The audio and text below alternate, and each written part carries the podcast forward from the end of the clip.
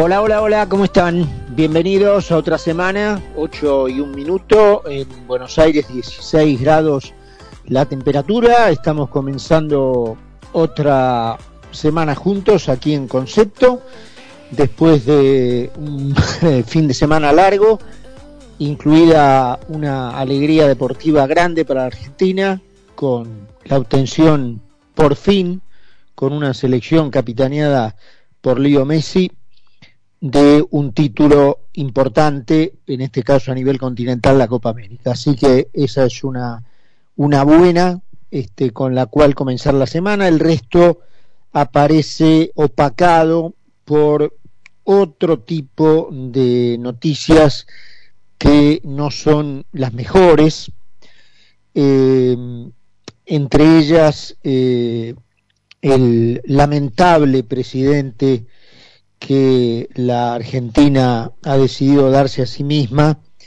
eh, ha vuelto a salir a la información respecto de lo que está ocurriendo en Cuba. Saben que desde el domingo hay allí manifestaciones como nunca antes en 60 años de férreo yugo comunista. La gente decidió salir a, a la calle, no solo en La Habana, sino a lo largo y a ancho de la isla, porque sencillamente ya no aguantan más, no pueden vivir más. Hace rato que el simple hecho de sobrevivir, porque en realidad en Cuba nadie vive, es un mero acto de supervivencia, eh, se les está haciendo aún eso imposible.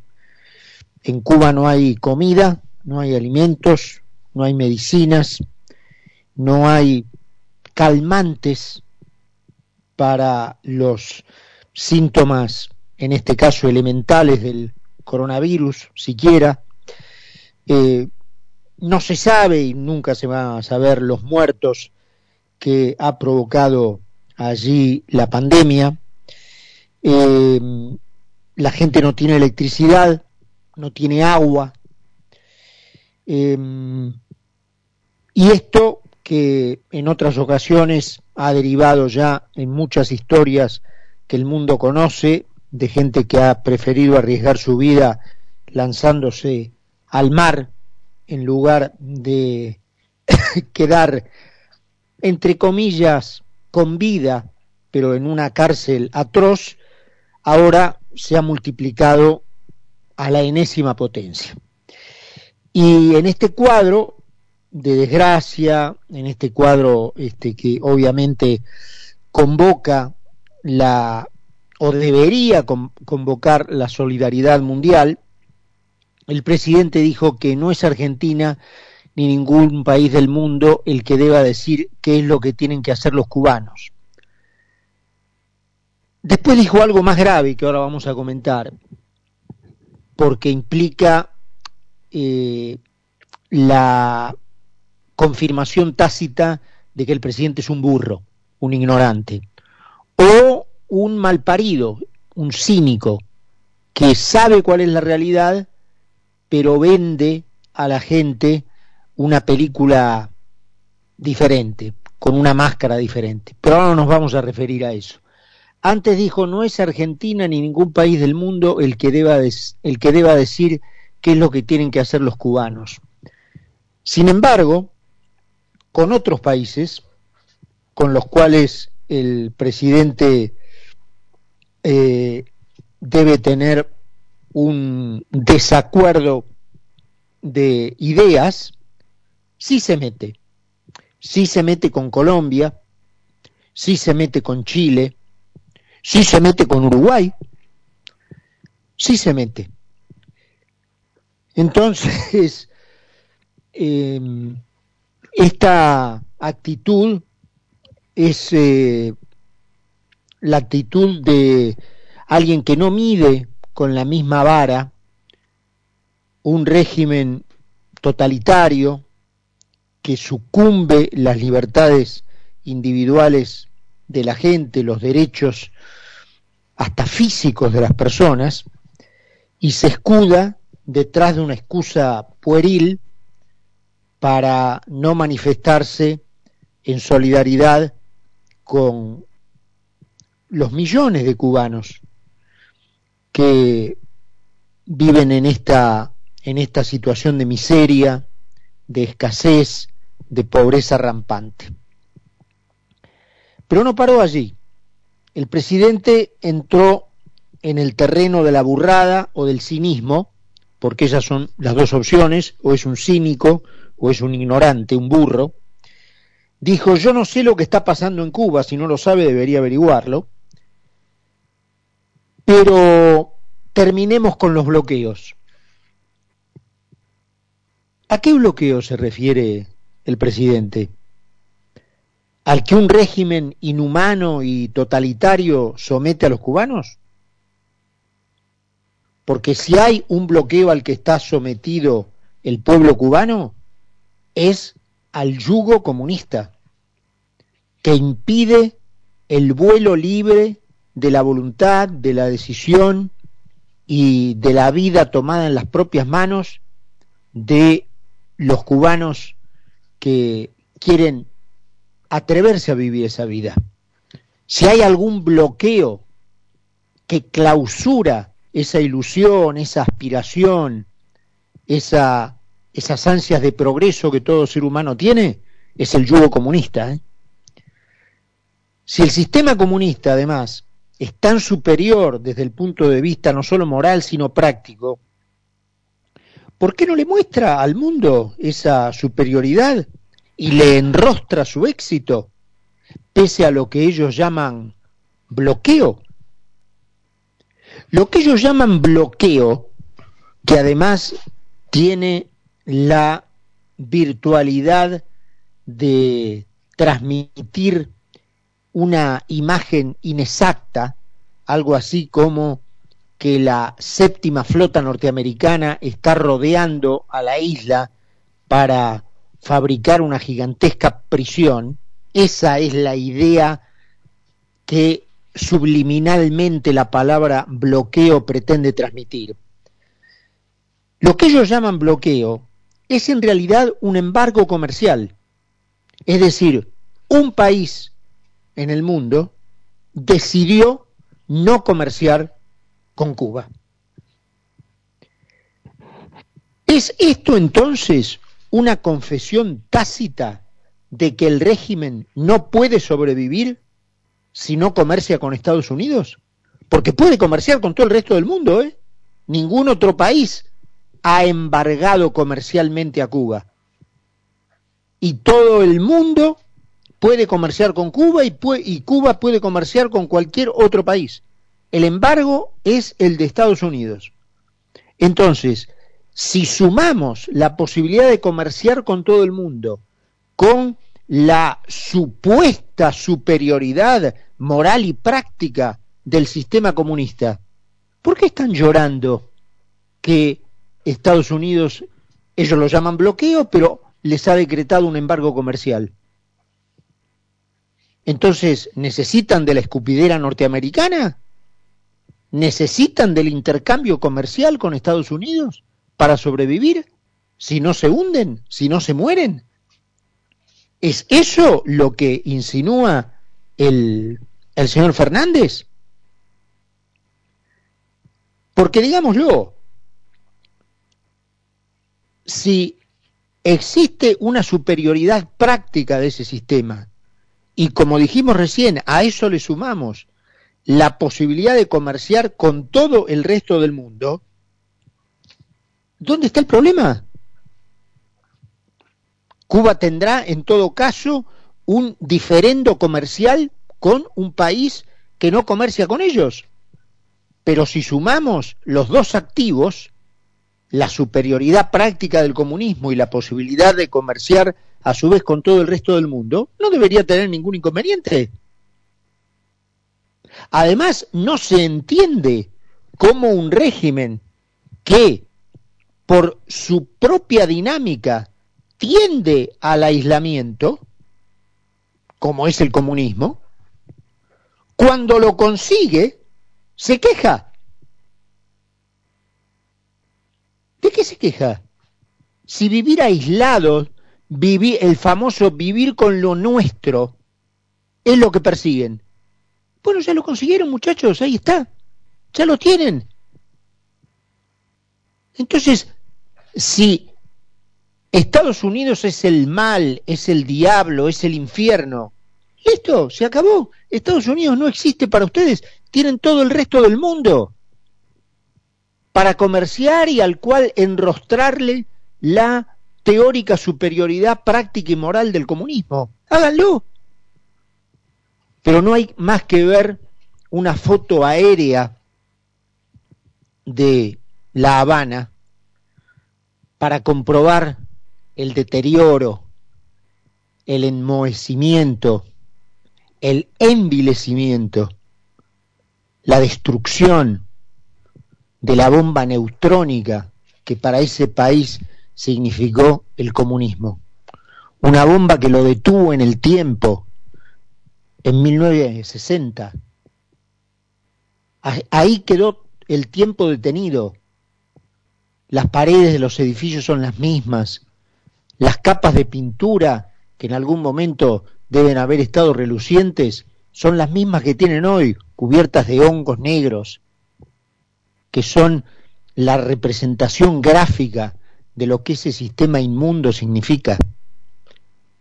Y, a eso el neocomunismo kirchnerista quiere llevar a la Argentina. ¿eh? Así que atención con eso. En otro orden de ideas,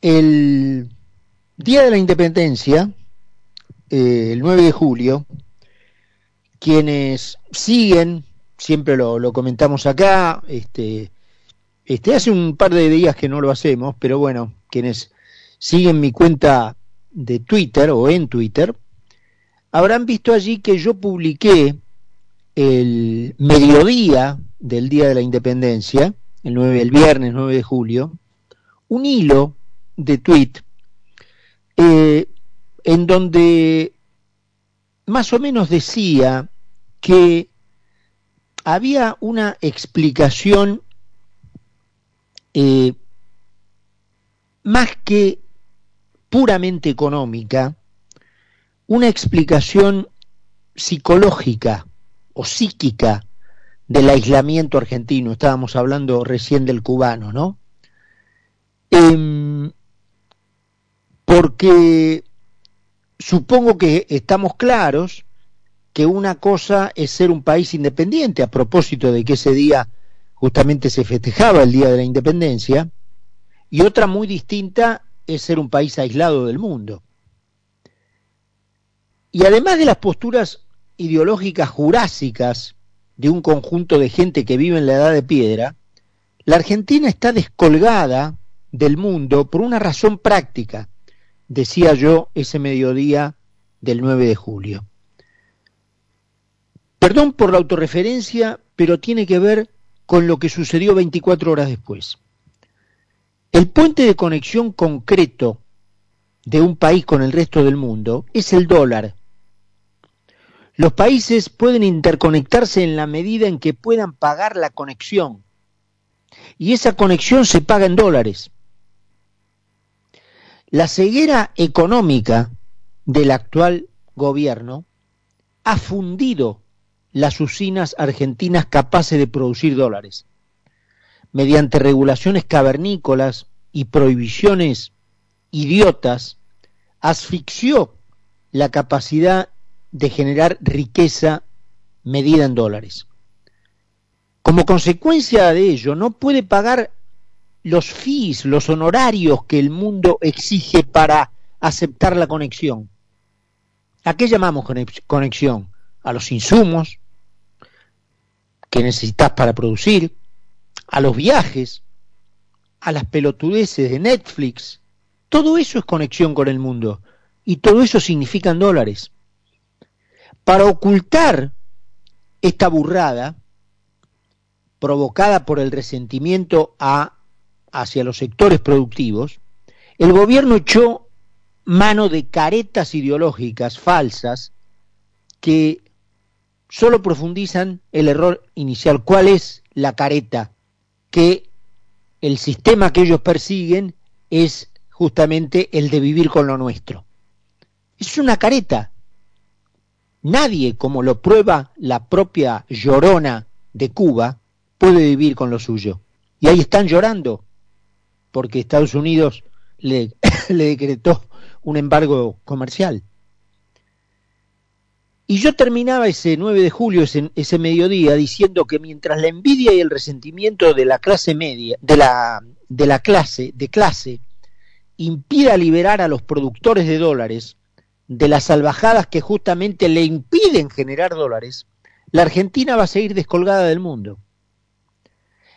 Y les pedía perdón por la autorreferencia, porque 24 horas después, mientras la Argentina jugaba la final de la Copa América, es decir, entre gallos y medianoche, en un día sábado, mientras todo el país estaba distraído con el partido del siglo para la Argentina, el Banco Central emitió una resolución para intervenir directamente el mercado de los dólares financieros, de los dólares libres, del mecanismo de ingeniería que la inventiva humana había logrado justamente inventar para, manteniéndose en la legalidad, tener un dólar, un dólar de acceso que, entre otras cosas, mantuviera aquella conexión con el mundo. Eh, se estableció un sistema arrevesado, digamos, no vale la pena explicar la digamos, la mecánica aquí, yo acá tengo la resolución, pero es técnica, digamos. En todo caso, después vamos a conversar con nuestro invitado sobre el tema. Pero lo cierto es que se interviene de una manera de vuelta troglodita el mercado del dólar del dólar libre. Y el gobierno, ¿cuál es la conclusión?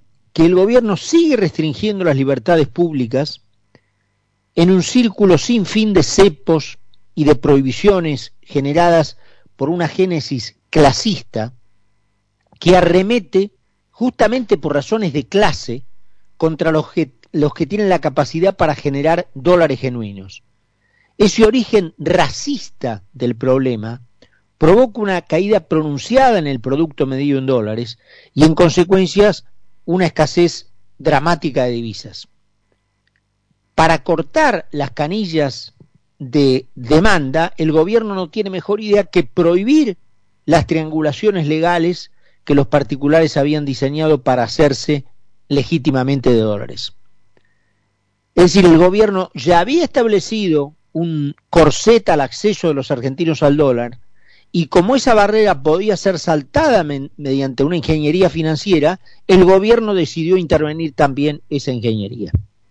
Las consecuencias van a ser, y hoy ya se vieron, una explosión del mercado blue eh, y una expansión inflacionaria obviamente muy peligrosa, que además de seguir multiplicando la producción industrial de pobres y el aislamiento internacional, conceptos ambos que están vinculados uno con el otro, eh, van a comprobar que las causas que generan el problema son las mismas.